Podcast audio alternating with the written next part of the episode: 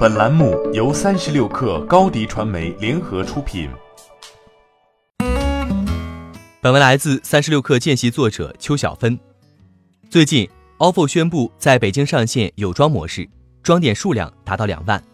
北京是继深圳后第二个全面开启有装新模式的城市。这次北京推广的有装模式，提供了两倍于其他城市停车点密度的虚拟装。并针对不同场景提供了更多的停车方案。Ofo 最早的有装模式采用的是带有 P 标志的实体装，不过目前有装模式则采用改造过后的实体车，并在车头增加 P 型提示牌。此外，装并不是固定不变的，停车点将会根据道路情况和骑行数据因素进行调整，车桩密度和分布也可以根据需求实时调控。用户在用车时，可以通过虚拟装指引。及 GPS 精美度断定等方法寻找装点停车，否则需要缴纳一定的管理费。第一次用户不被收取管理费，但会收到短信提示；多次之后则需缴纳最高二十元的管理费。ofo 的押金挤兑潮后的半年内，有装模式是 ofo 内部最重要的工作。有装模式代表着整体运营成本的下降。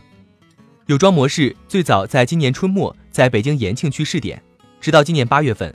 有装模式登陆广州部分区域，以及深圳罗湖区和福田区。八月二十六号，ofo 宣布有装模式覆盖深圳全城。有装模式下，车辆活跃率有所提升，在规范停车上的用户教育也已经有了成效。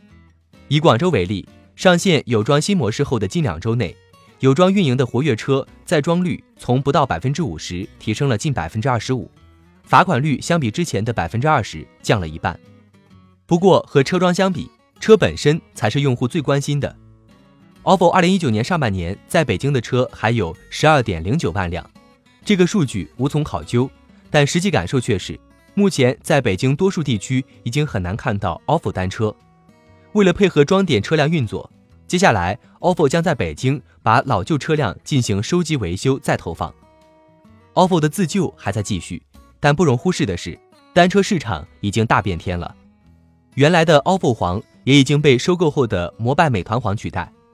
另外，滴滴也通过和小蓝置换，将青桔带入北京。哈罗也在想方设法分割北京共享单车市场。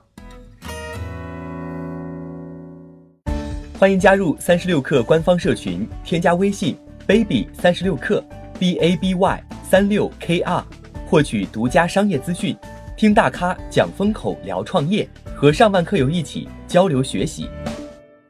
高迪传媒，我们制造影响力。